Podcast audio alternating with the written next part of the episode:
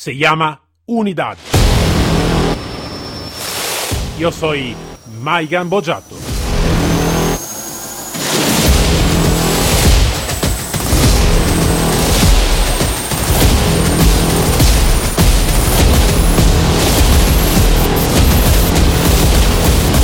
Unidad K9.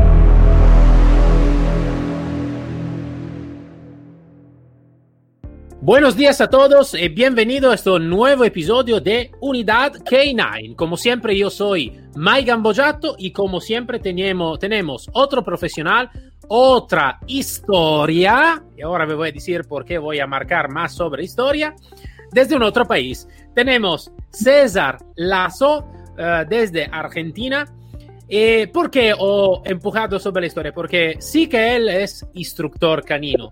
Pero hoy hablamos de algo que me ha llamado mucho la atención. Él es eh, un estudiante sobre la historia del entrenamiento de perro. Tiene una historia muy larga también con su padre, con su hermano y todo, que, han, que trabajan también en este, este campo, en este tema.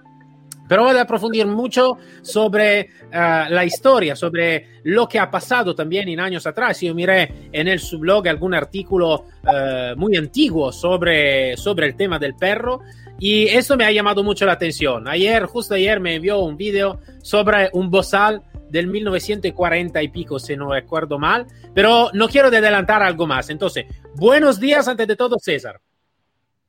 Buenos días, ¿cómo están? ¿Cómo estás, Mayun? ¿Cómo, ¿Cómo, está todo acá? Te cuento acá hace un frío de locos, ¿eh? Nosotros aquí todo bien, aquí al, al contrario tenemos mucho calor. Ahora aquí es un verano lleno y hace realmente demasiado calor. bueno, César, eh, nos encontramos en realidad, tú me enviaste un mensaje de, por, por, por, mirar el tu blog y eh, lo miré y, y, y, me llamó la atención, me llamó la atención porque es algo de diferente, ¿no? Siempre hablamos de entrenamiento de K9, de policía o algo de así, pero en este momento quiero contigo de enfocarme más sobre el tema de la historia. La historia es algo que a mí me llama siempre muchísimo en general. Y cuando miré alguno de tu artículo, um, sí que me ha llamado mucho la atención. Entonces, cuéntanos un poquito más sobre esta pasión, ¿no? De no solo de trabajar con, perros, ¿vale? Entonces la pasión uh, normal, ¿no? Pero ¿qué, qué, qué, te, ¿qué, te, ha empujado, ¿no? A hacer toda, toda esta búsqueda un poquito de la historia y todo. Cuéntanos un poquito más sobre este tema. Bueno, eh, te cuento. Este, mi padre tenía, tenía una afición, aparte de los perros, era, le gustaba escribir. Entonces él lleva, llevaba un diario, este, él era policía de la Policía Federal, este, y él llevaba un diario desde más o menos desde que tenía 20 años. Y bueno, estaban todos los, los cuadernos ahí y nunca nadie los había mirado ni nada. Entonces, bueno, él, él tenía el diario y en el diario escribía todas las cosas que le iban pasando al día o a la semana, depende de cuándo podía escribir, ¿no? Este, y bueno, tiene, tiene un montón de anécdotas este, escritas, porque hay parte de la vida de él que yo no viví, porque él, él a mí me, digamos, yo soy el, el hermano más chico de tres, y a mí me tuvo cuando él tenía 60. O sea que mi hermano me lleva casi 30 años de diferencia y bueno, hay cosas que yo no viví, entonces yo este, leía los diarios. Este, aparte él nos formó, me formó a mí y a mi hermano con, con el tema de los perros. Siempre estuvimos trabajando con perros. Él tuvo una escuela canina donde llegó a tener más de 60 perros de entrenamiento al mismo tiempo, con muchos empleados. Este, asesoraba a la Policía Federal, asesoraba a la prefectura, este, de, de cómo, cómo, era el manejo con los perros. Era un aficionado de pleno a los perros y la policía era un segundo plano para él. Este, tiene, o sea, el, libro es eh, la cantidad de, de, diarios que hay de él, deben ser más de cuarenta y pico de cuadernos. Yo los llegué a leer todos, pero no, no, o sea, hay que recopilarlos muy bien eh, pero bueno, lo que pude llegar a ordenar con material fotográfico, recortes de diarios y todo eso que está en el blog, eh, sería un cuarto de todo lo que hay. Este, hay, hay muchísimas anécdotas también. Este, yo he escuchado tus podcasts que te gusta, te gusta escuchar anécdotas de, de- de perros, hay, hay muchas. Este, hay muchas de mordidos. Este, hay muchas, hay muchas anécdotas que hoy hay ejercicios que hoy por hoy no, no- no se ejercitan más y que él los, los detalla muy bien en, el, en todo lo que es su diario. O sea, vos sabés que acá eh, la esgrima criolla es muy, es muy conocido, o sea, el uso, el uso de armas blancas, más en, digamos, en los años 50, en los 40, en los 30. Este, entonces hay, hay diferentes ejercicios para enseñar a, los perros a evadir eh, el ataque con un, con un cuchillo, ¿no? Este, eso, la verdad que yo no lo vi nunca más. No sé si se perdió en la historia o qué pasó, pero este, es muy interesante. Ma César, yo te, lo- una cosa que te puedo decir es, nosotros como familia, no, no tiene nada que ver en este caso con el perro, pero como familia tenemos un libro bastante largo, ¿no? De toda la nuestra historia hasta, me parece, el 1800, más o menos, de nuestra historia, de nuestra familia, de nuestro apellido y todo.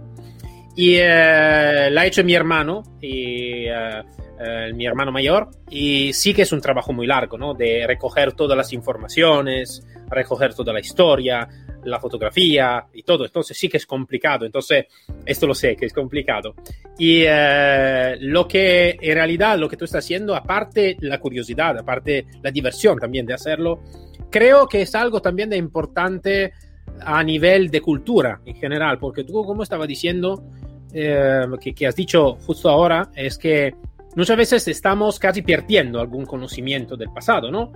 que puede ser bueno, puede ser malo, pero en todos los dos casos es conocimiento. Entonces, perderlo es siempre algo que para mí es siempre lamentable, ¿no? De perder el conocimiento.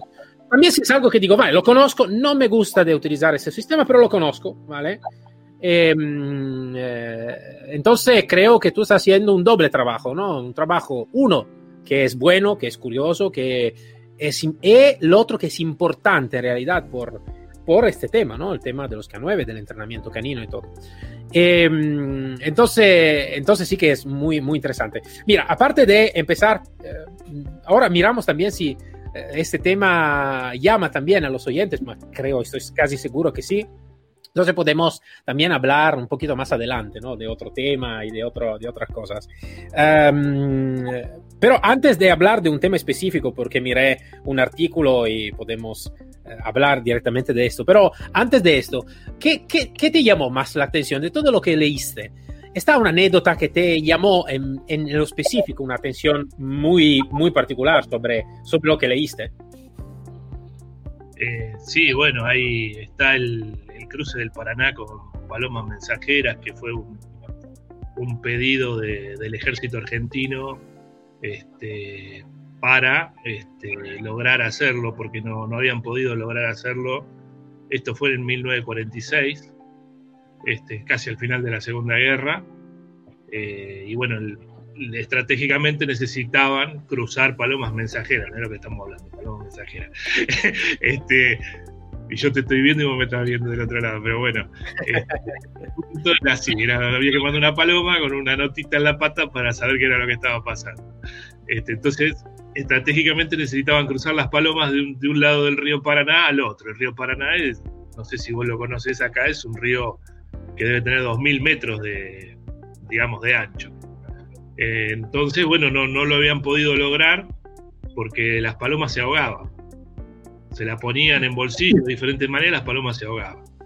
Porque, eh, bueno, al lado del perro, la marejada, el oleaje, pasaba eso.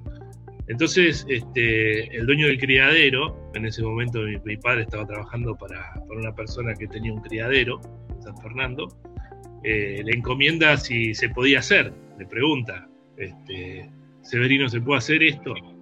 Y él le dijo, mira, voy a probar a ver qué, puedo hacer. Entonces diseñó un equipo especial para, primero, para que las palomas no se ahogaran y segundo, para ayudar al perro a cruzar, porque era, era un nado bastante importante. Este, creo que en el blog están las fotos, si vos querés este, agregarlas, no hay ningún problema.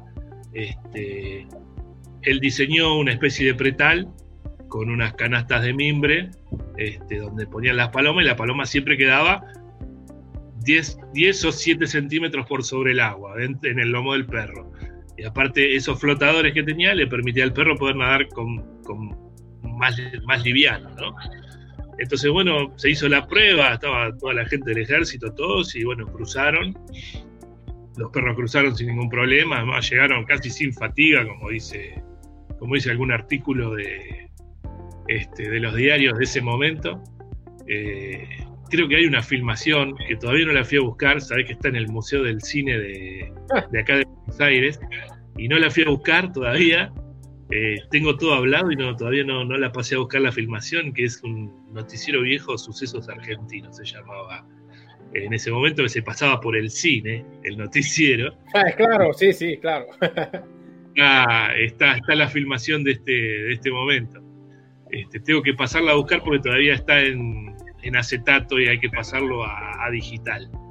Y todavía no tuve tiempo este, de ir para, para el museo para, para gestionar eso, ¿no? Y bueno, y esa, esa es una de, la, de las anécdotas, digamos, más, más lindas y una de, la, de las primeras, ¿no? Después hubo más, porque este, el dueño de este, de este criadero, para el que mi padre empezó trabajando, eh, era una persona muy influyente, digamos, en política.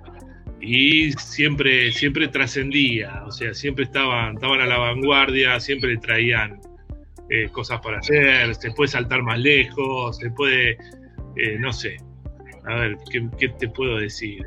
Eh, a mi padre siempre, siempre había gente que venía y lo, lo, desafiaba a ciertas cosas, a que el perro no puede hacer X cosa. Y él era muy, era muy competitivo en eso. Y buscaba, ah, vale. buscaba mucho. También había mucha gente que lo desafiaba, ¿no? Porque yo al perro con un paraguas, viste, esas cosas que suelen pasar, que hoy las podés llegar a ver en el ring belga, este, que vengo con una sopladora y, bueno, en ese momento venían con un paraguas. Este, hay hay un, un, par de anécdotas de esas que dan da eh, mucha sobre, risa. Sobre este tema, ¿no? Que tú antes cuando empezaste me hablaste también del eh, que a veces dice, dice no, algo que se, eh, se iba a hacer en un tiempo ahora casi no, esto no existe, ¿no? O, o, es algo que se ha olvidado totalmente. Está una cosa que tú miraste, que tú leíste, que dice, vale, esto, esto hoy creo que nadie sabe de esto, o si es una técnica, si es una modalidad de intervención o algo de así. ¿Está algo que, que tú has leído que dice, no, esto realmente hoy no existe? Y mira, lo que hoy, lo que hoy no existe y lo que hoy no, no lo vi, no lo vi realmente, es este, la enseñanza de, de técnicas contra, contra armas blancas. O sea, que el perro pueda este, eludir el uso de un arma blanca de un presunto agresor. Este, eso nunca lo, nunca lo vi. Creo que vi un video que ahora ya no lo encontré nunca más y después no lo vi nunca más. Y era un video viejo ya. ¿eh? Este, así que eso, eso es una. Esa es una de las cosas. Después la, las cuestiones de descondicionamiento de aquellos tiempos. Vos acordate que en aquellos tiempos los trajes era casi, eras un ñoño, eras, eras un, hombre que casi no se podía mover, eras un espantapájaro. Este, no tenías movilidad para nada. Hoy te pones un traje, te puedes mover para todos lados, te puedes, puedes hacer vuelta carnero. En ese momento te caías al piso y no te podías levantar.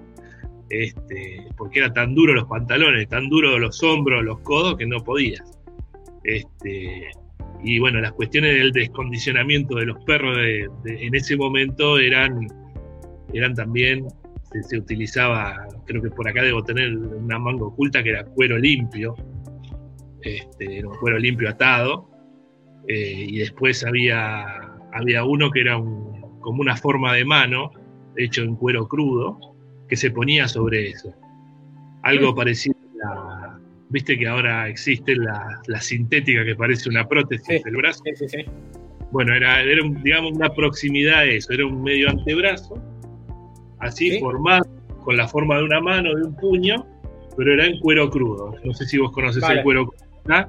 ¿sí? Este es un cuero este, que no está curtido con, con, químico, es un cuero, digamos, duro, que se moldeaba. Sí, él, él, él, explica ahí en su diario que se ponía entre dos moldes y se moldeaba con madera, entonces quedaba con la forma de una, como, era una especie así, era como una mano así y venía la forma, ¿no?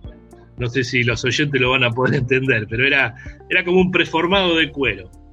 Vale, eh, vale, vale.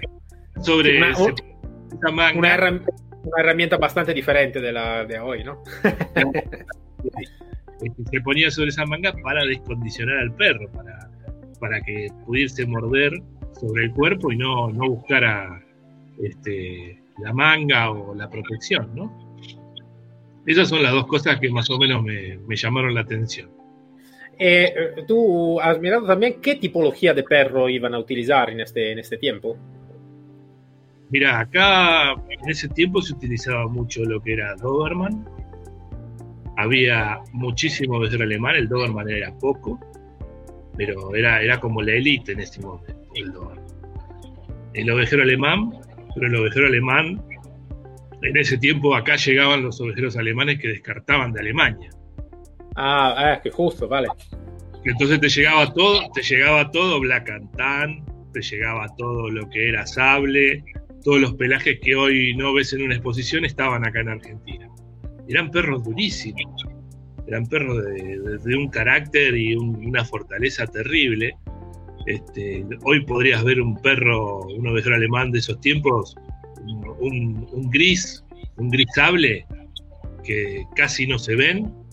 Este, ahí tenías lechigada con 4, 5, 6, hay, fotos de, 8 lechigadas de, de gris sable.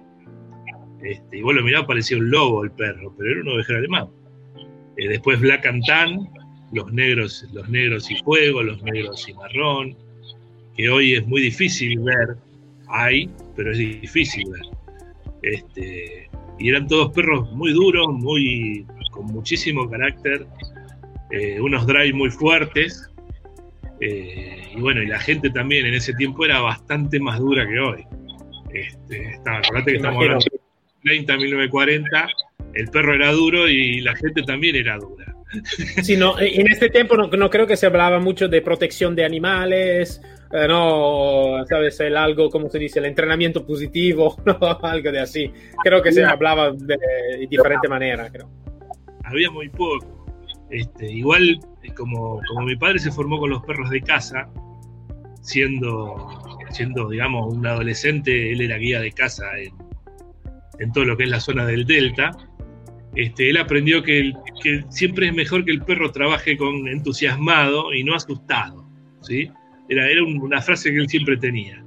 Y él usaba mucho lo que hoy, sería la presa, la pelota. Este, él usaba mucho eso para incentivar al perro a hacer los ejercicios. Y en eso se distinguía quizás un poco por, manejar un poco esa técnica de los demás entrenadores del momento y de, los, de algunos entrenadores de Alemania. Y quizás por eso trascendió en su momento este, con, esta, con, este, con este tipo de cosas, ¿no? Que, él, que él logró el salto de 5 metros con, con trampolín humano y todo eso que vos pudiste ver la foto ahí. Y el salto en largo de, un perro que no era un ovejero alemán, pero era un perro con muy buenos, este, muy buenos drive y físicamente muy fuerte, que era Cristo Botes, este, el que tiene el récord de salto, salto en, con trampolín largo. Uh, una cosa, eh, ¿en qué, ¿de qué años estamos hablando del, del, trabajo de tu padre, digo, más o menos? ¿De qué año hasta qué año? De 1938 a 1978, más o menos. Vale, vale, vale, vale, vale, vale. Vale, vale, stavo mirando un poquito, eso se te vivió también la, eh, la parte de la, de la Segunda Guerra y todo, ¿no? Entonces periodo bastante complicado, creo. Sí, acá, acá bienvenido en el tiempo, en el tiempo de la guerra. Pues él empieza en 1938 y vos sabés que Argentina era neutral en el tiempo de la guerra y vinieron muchos entrenadores alemanes acá. Había mucho, mucho intercambio en ese momento. Vale. Eh, del general Perón acá. Había mucho intercambio entre Alemania y Argentina. Y venían, venían, venían para, para ver y para asesorar y había mucho intercambio. ¿Esos entrenadores desde Alemania estaban uh, entrenadores militar o estaban entrenadores civil? Sí, sí, eran, era todo militar. Era todo, militar. Sí, sí. ¿Y qué, qué, qué especialidad se tenía? Eh, ¿Perro de seguridad? ¿De búsqueda? Eh, ¿Qué tipología de perro, por cosa estaban entrenados en este, en este periodo? Y mira, en este periodo era mucho lo que era búsqueda, rastreo, rastreo, digamos, específico, con el dolor particular de la persona que está buscando. Eh, eso se usaba mucho, se usó mucho y después se perdió. Después del, del 80 hubo acá en Argentina un momento en que se perdió todo. Quedó solo lo deportivo, se perdió muchísimo las técnicas, se perdió mucha gente que trabajaba mucho en, el, en las áreas, digamos, de las fuerzas. Se fueron, no, no recuperaron y tampoco dejaron dejaron el conocimiento dentro de la fuerza como para que el conocimiento pudiera seguir evolucionando. Cada uno en ese momento tenía su librito y conservaba los conocimientos que tenía como propio, entonces, viste, cuidaban, cuidaban su conocimiento y bueno, pasó eso. Este, eso entristece un poco, pero bueno, ahora, ahora está, está volviendo, ¿no? Sí, sí, sí, claro. Era mucho perro de sanidad, perro para buscar heridos en el campo de batalla lo que hoy ah, sería. para buscar herido en el campo de batalla. Claro, antes en, en la Segunda Guerra vos tenías ¿Sí? el perro de sanidad, que era el perro que buscaba heridos en el campo de batalla, lo que sería el antecesor Ah, vale. de este, bajo los escombros y todo eso. Acá también se hizo una prueba con un ovejero alemán que se llamaba Munco, que es el mismo que cruzó, que hizo el raid este, Mendoza-Buenos Aires para probar la resistencia este, que tenía el perro a ver si podía volver y en 17 días volvió de Mendoza eh, al trotecito, ¿no? Y, y mi padre lo seguía en bicicleta. Este, ese perro se, se lo entrenó años después para hacer, hacer la prueba de perro de sanidad, también para, Vale. para el ejército. Ah, voy a, voy, a, voy a decir que esto no es algo que no conocía, ¿no? Del perro de sanidad, entonces, ¿no? Que va a encontrar eh, heridos en el campo de batalla. Esto no, no, no sabía de la, de la existencia de esta tipología de, de especialidad. Sí, sí, la usaban los, los médicos de la, de la Cruz Roja en la Segunda Guerra para, para encontrar heridos, viste, en el campo de batalla es un caos. Eh, sí, imagino. queda alguien tapado con tierra o lejos, lejos del lugar donde se, se dio la batalla principal. Entonces el perro este, se entrenaba para, para ir a buscar el olor de la persona esta que estaba, que estaba herida en el campo. Estaba herida, claro. Y eh, también estaba, imagino, claro, perro de seguridad, ¿no? Entonces, eh, esa tipología de perro, ¿no? Sí, el perro de seguridad era lo más común. Cualquier persona que tenía una casa un parque grande. en ese Y para, estaban también perros de detección de explosivo. había muy poco. Había muy poco de, de lo que era este, toda la detección de, de sustancias en ese momento. Este, creo que algunas fuerzas en Estados Unidos en algún momento tuvieron, tuvieron perros, pero imagínate que la Segunda Guerra fue el desarrollo y el boom de todo lo que era trabajo con perros. Este, Vale. de- a partir de la Segunda Guerra es donde se empieza a llevar adelante todo, a tomar todas las pruebas posibles para ver si servía, si no servía, a partir de la Segunda Guerra. Es más, Alemania incursiona haciéndolo y después los demás ejércitos este, se avispan del tema y empiezan a, a buscar por su lado gente que pudiese hacer, hacer que los perros trabajen igual que los perros alemanes. Claro, claro, claro. Wow, eso me interesa siempre mucho más, ¿no? Eh, entonces, eh, en realidad hoy queremos, queremos de hablar de un otro tema, pero es que me, te- tengo demasiada curiosidad en lo que estamos hablando ahora, que creo que el tema que queremos de hablar hoy lo vamos a hablar una otra vez seguro, porque realmente es algo que me está llamando, me está llamando mucho. Después, eh, yo te digo, soy muy, tengo muchas pasiones y una de las pasiones seguro es la historia. Eh, en general, ¿no? Me gusta siempre la historia, me gusta siempre saber más de nuestro pasado, ¿no? De lo que, de- de dónde estamos hoy es el, como si, el éxito de lo que estábamos mucho tiempo atrás, ¿no? Entonces, eh, sí que, que- que me encanta todo esto. Um, y tú estabas diciendo entonces el desarrollo más amplio de los perros, de las unidades y todo se, estaba, eh, se ha desarrollado en la Segunda Guerra Mundial. Y eh, los, ¿cómo se puede decir? Los creadores de ese desarrollo, ¿todos estaban directamente los alemanes o también otro país estaba un poquito adelantado sobre este tema? No, eh, o sea, países adelantados en Europa siempre hubo. En Europa desde la conquista Este, España vino acá la conquista de América con perros realmente grandes y, realmente bastante despiadados, por lo que se dice. Acá en Argentina no se vio mucho, pero sí se vio mucho en México. Los portugueses los mucho también, este, para, digamos, para someter al indio, para someter a los esclavos en ese momento. Y eran perros realmente feroces, ¿eh? eran perros grandes, grandaneses, este, del tamaño de Rottweiler, no eran perros chicos. Y vos sabés que hay una curiosidad que a mí me llamó mucho la atención, que a la persona que guiaba a los perros le daban dos pagas y media. O sea, valía por dos personas y media ese, ese hombre que guiaba, que guiaba uno o más perros. Y le pagaban por cada perro dos y medio, más que su, que su salario. Así que imagínate qué valor tenía para el conquistador que era capaz de pagar dos veces. Eh sí, yo la única historia que conozco es eh, la historia del, del Imperio Romano, donde mmm, estaban los perros, eh, también estaba el mastín na, napolitano, estaba esta tipología de perro de guerra, ¿no? utilizado por la guerra, que iban contra ¿no? la, la, la fuerza, la, la, otra fuerza, y a veces está alguna historia que leí y tenemos también material por uh, incendiar, ¿no? por poner fuego a los adversarios. Claro, no estaba mucho cuidado de los perros en este, en este periodo, pero vale, es como, como, ¿cómo se puede decir? Como kamikaze, ¿no? que se van a tirar sobre el otro, el otro lado. Entonces, sí que pero es algo de muy interesante. Y um, entonces esto tú lo encontraste, me has dicho, todo en el, diario de tu padre, todo esto, ¿no? Sí, sí, gran parte de, digamos, de lo que estamos hablando, sí, en el diario, en el diario que le iba escribiendo, ¿no? Ahora, ahora te, pero te, te, pregunto una cosa, César. Así que tú también estás desarrollando ¿no? el tema del, del, de, del, del, trabajo con los perros y todo. ¿Tú lo estás escribiendo en tu, en tu diario? Yo lo escribo, pero el, el mío es semanario más que diario. este, no, no tengo tanto tiempo porque yo, yo trabajo acá en una, en una fuerza municipal. Este, digamos, es una policía municipal que hay acá que se llama el COT, este, uh -huh. Esto es todo el, digamos, yo vivo en el, en el, municipio de Tigre y trabajamos, yo trabajo para esa fuerza.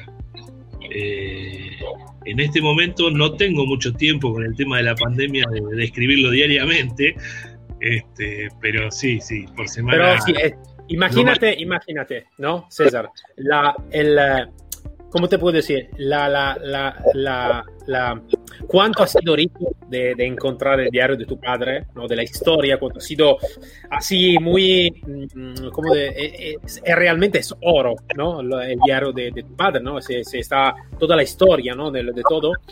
Imagínate ahora escribirlo tú, acuérdate que ahora uno dice, vale, ahora lo conocemos, ¿no? Porque puede ser que, tú lo que estás escribiendo ahora sí que lo puedo conocer yo también o otros entrenadores. Eh, pero desde ahora hasta 50 años, eh, quizás que es algo es totalmente diferente. Entonces piensa el valor que puede tener eh, tu hijo, tu nieto, lo que sea, en 50 años, ¿no? A tener el diario de César de 50 años atrás mirando lo que está haciendo. Es como, es como decir, te lo digo en inglés, es como una legacy, ¿no? Legacy, ¿no? Una, una, un enlace de toda la historia. Entonces, te lo pido yo, va a escribir el diario, César. Sí, vamos a hacer un, esfuerzo.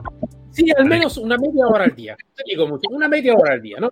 Pero escribiendo sí. algo de importante porque es algo es una heredidad muy, muy importante esta, esta porque imagínate la, tu, el, valor de, tener un, diario como lo de tu padre.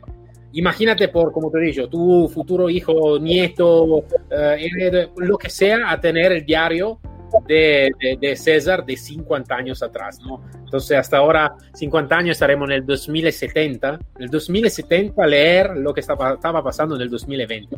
COVID aparte, eso no, no lo vamos hablando, pero vale, hablamos de lo que está pasando ahora con los perros, el entrenamiento, el ambiente. Yo creo que es un valor increíble.